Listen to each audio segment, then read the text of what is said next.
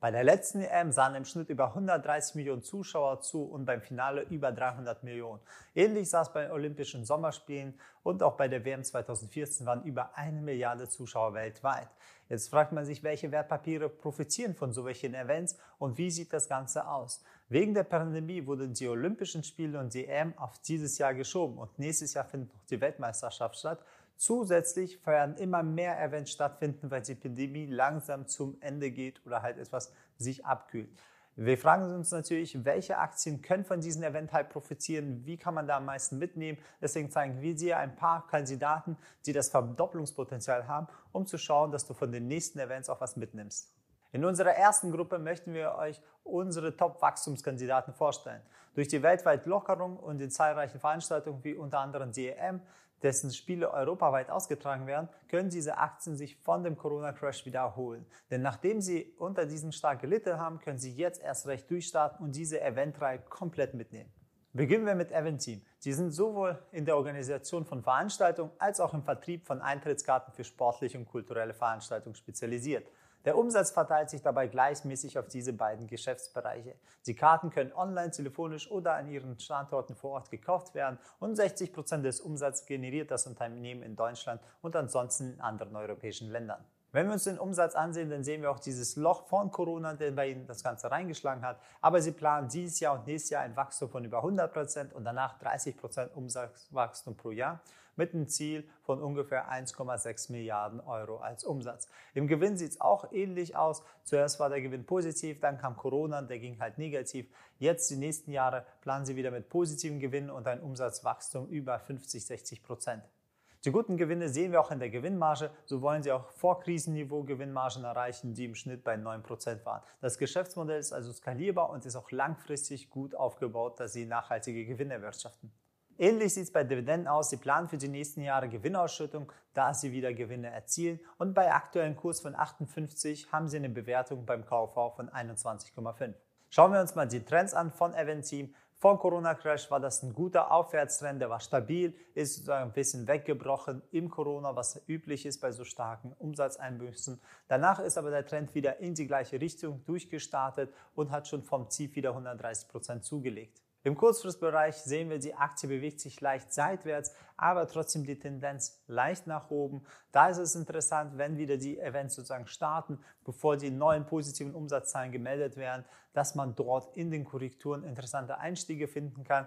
Wichtig dabei ist, man kann nicht einfach blind reingehen, weil das weiß man immer noch nicht, wie werden die Events, werden sie alle veranstaltet, ja oder nein und welche Events werden überhaupt nur noch vor Ort veranstaltet.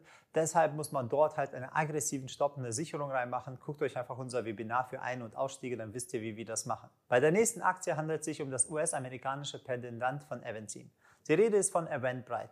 Der Unterschied liegt darin, dass dieses Unternehmen noch ein deutlich breiteres Spektrum an Dienstleistungen auf ihrer Plattform anbietet und auch international tätig ist. Über die Plattform können Veranstaltungen jeder Art geplant werden, geteilt und gefunden werden. Veranstalter werden zusätzlich bei der Organisation und Erstellung von Tickets, Fundraising, Registrierungsseiten und vielen mehr unterstützt und es sind viele Drittanbieterleistungen integrierbar. Beim Finanzteil sehen wir hier auch, durch Corona hatten sie einen Umsatzeinbruch von 70 Prozent, weil sie sich ja auf Events spezialisiert haben. Danach aber planen sie jetzt die Jahre Umsatzwachstum von durchschnittlich über 55 Prozent. Und bezogen auf das Nettoergebnis muss dieses Startup noch aus den roten Zahlen herausfinden. Denn durch das Wachstum, das sie jährlich von 50 Prozent äh, schaffen wollen, haben sie natürlich auch hohe Kosten und der Gewinn ist jetzt noch nicht positiv. Aber der will, sollte im durchschnittlich steigen, so um die 30 bis 40 Prozent. Da sie noch keine Gewinne erwirtschaften, sind weder die Gewinnmargen positiv noch haben sie Dividende und bei der aktuellen Bewertung von 21 US-Dollar ist es ein KV von 18,5. Langfristig gesehen, seit dem IPO ist es eher ein Abwärtstrend gewesen. Jetzt hat er sich nach Corona eher stabilisiert und ist ein Aufwärtstrend drüber gegangen und stabilisiert sich in einer Korrektur mit dem Ziel nach oben. Wenn wir uns den Kurzfristtrend dann ansehen, dann sehen wir das Gleiche. Die Langfristkorrektur ist ein Abwärtstrend im Kurzfristbereich hat hier aber jetzt schon eine Stabilisierung, einen Boden unten so gebildet in den letzten Tagen. Da kann man jetzt gucken, weil der Trend etwas zur Ruhe gekommen ist, aber noch nicht komplett äh, aufgehört hat, nach unten zu gehen. Da könnte man gucken, wo steige ich ein, beziehungsweise weil es ein Wert ist, der sehr hohes KV hat und auch keine Gewinne hat, wird es sehr volatil sein. Da muss man wirklich gucken, wo steige ich ein, entweder mit Option oder direkt mit einem aggressiven Stop. Die Reisefreudigen unter euch werden unsere nächste Artlektie vermutlich kennen. Das Unternehmen stellt verschiedene Plattformen und Internetseiten zur Verfügung, über welche Reisende detaillierte Informationen über Reiseziele abrufen können.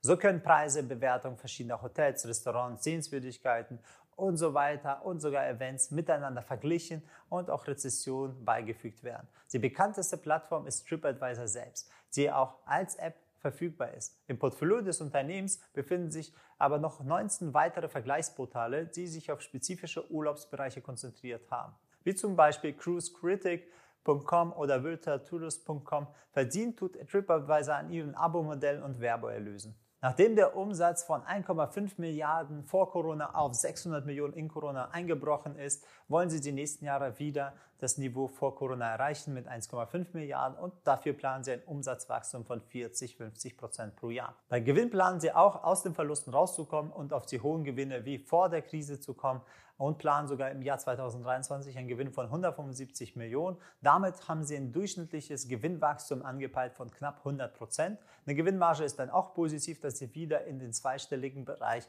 bei 11 Prozent Gewinnmarge reinkommen können. Dividende schütten sie nicht aus, weil sie alles ins Wachstum investieren. Und beim Kurs von 40 US-Dollar aktuell ist es eine KV-Bewertung von 9,2.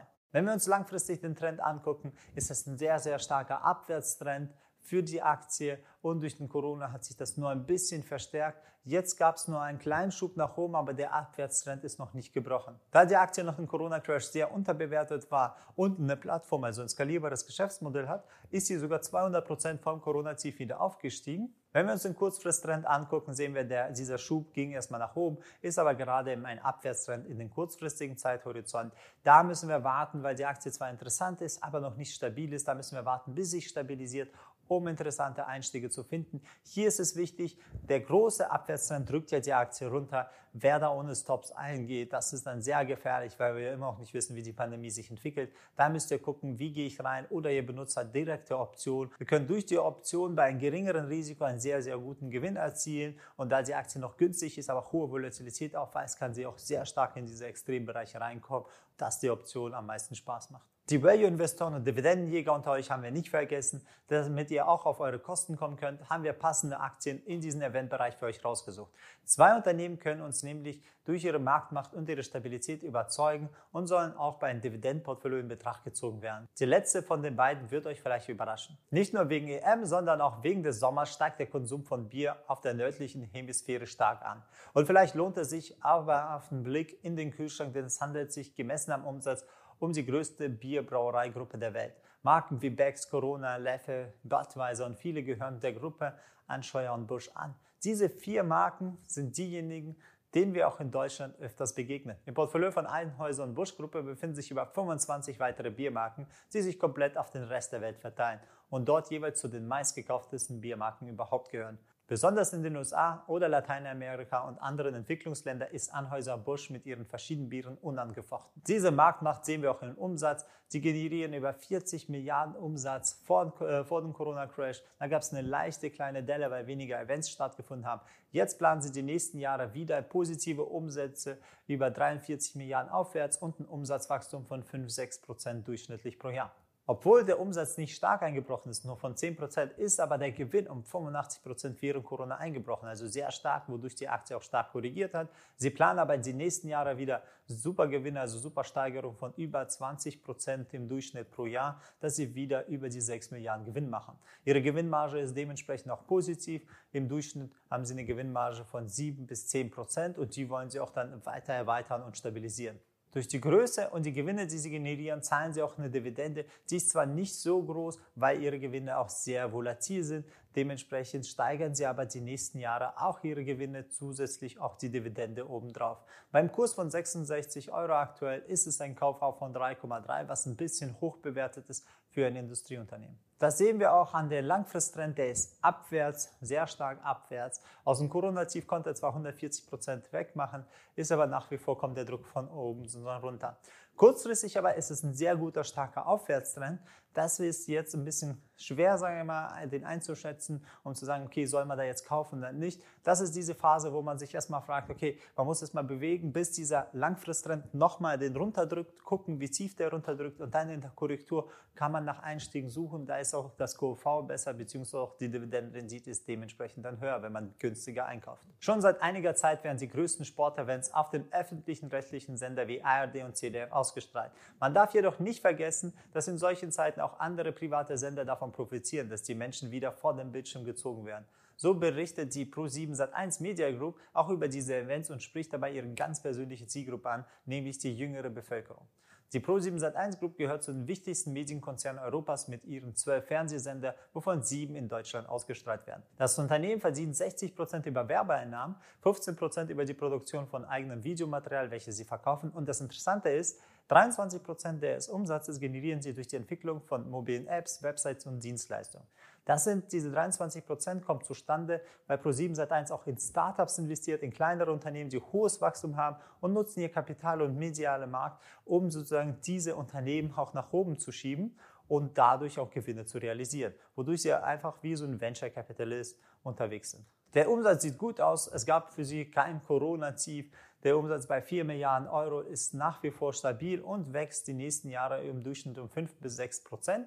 Die Gewinne sind auch positiv, auch wenn es eine leichte Delle gab, aber die nächsten Jahre planen sie im Gewinnwachstum von um die 10 Prozent. Das erkennen wir auch an der Gewinnmarge. Sie beläuft sich zwischen 6 und 7 Prozent und sie ist eigentlich gut positiv, sodass man sich damit auch weiterentwickeln kann. Dabei ist das Interessante, das ist ja kein normales äh, Dividendenunternehmen, aber sie zahlen eine sehr gute Dividende. Wenn man das zu den aktuellen Kurs vergleicht, sind es über 4, 5 Prozent sogar im Durchschnitt von der Dividende, die sie früher gezahlt haben und auch die Zukunft zahlen wollen.